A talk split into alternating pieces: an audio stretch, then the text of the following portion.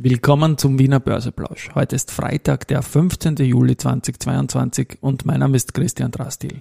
Heute ist ein kleiner Verfallstag an den Terminbörsen. Im Wiener Börseplausch geht es natürlich wieder um Market and Hey, here's Market and Me, podcasting for equity.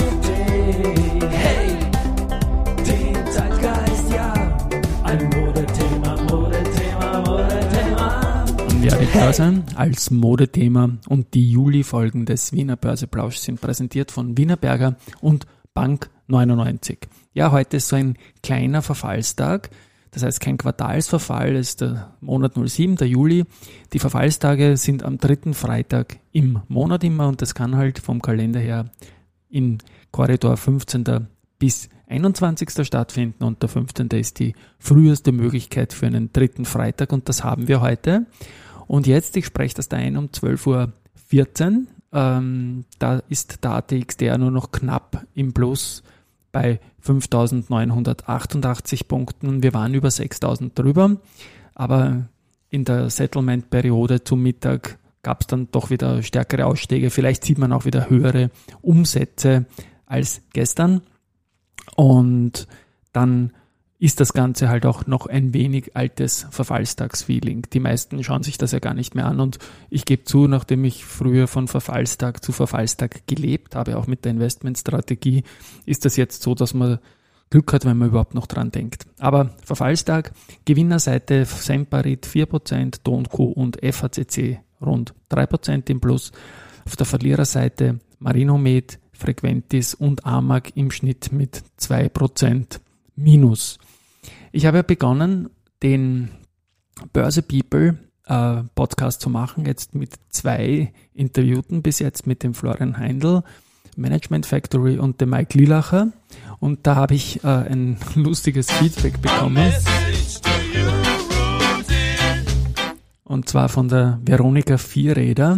Ähm, sie ist jetzt bei Unisono PR. Sie ist Kommunikationschefin der Braunion gewesen, jahrelang in dieser starken Zeit, Anfang der Nullerjahre, wo man BWAG und Braunion Aktien einfach haben musste.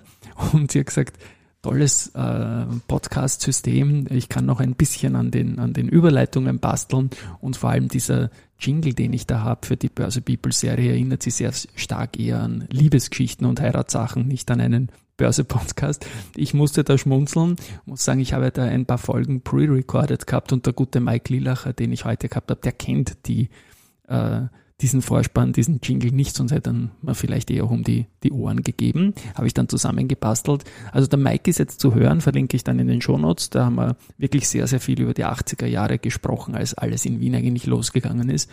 Und am Montag dann zu Gast, die Folge ist auch schon abgedreht, ist dann die Larissa Krawitz, das ist seine Tochter. Und die macht ja unter Investorella auch einen tollen Job. Einen tollen Job äh, macht auch die Kontrollbank immer wieder.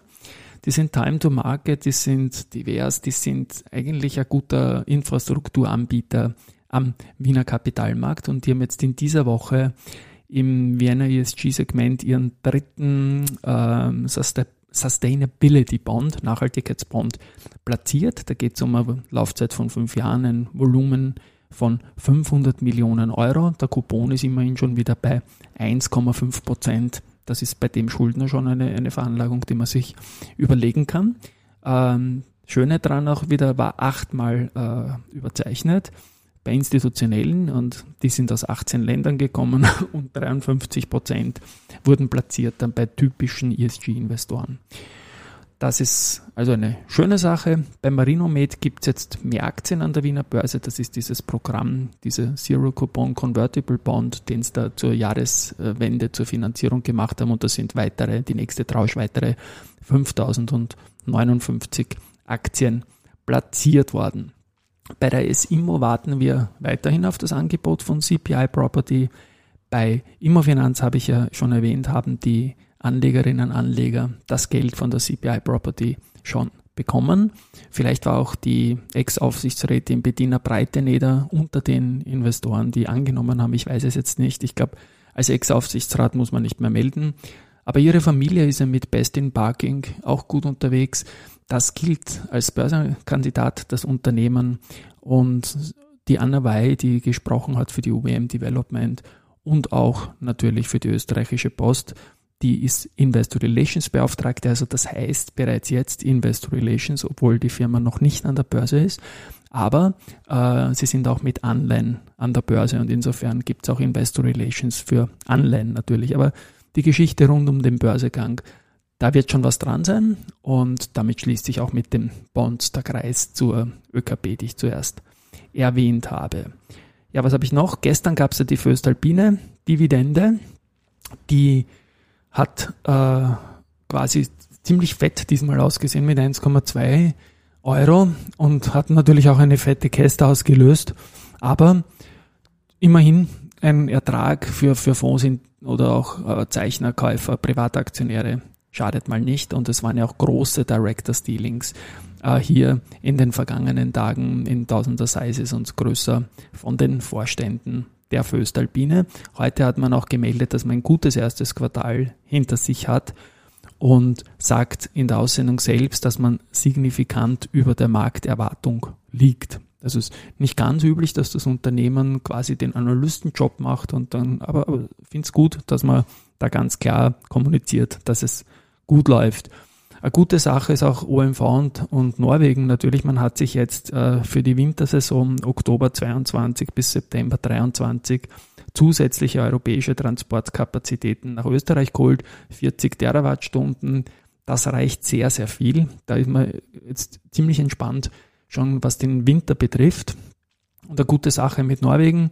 Heute treffen die österreichischen Kickerinnen im Entscheidungsspiel äh, auf Norwegen. Es wird ein Match auf Augenhöhe werden und ich freue mich sehr, sehr, sehr, sehr auf diese Geschichte. Weitere Nachrichten heute noch. Zumtobel liefert die Lichtlösung für das im Juni neu eröffnete Nationalmuseum in Oslo. Und damit sind wir weiterhin in Norwegen natürlich.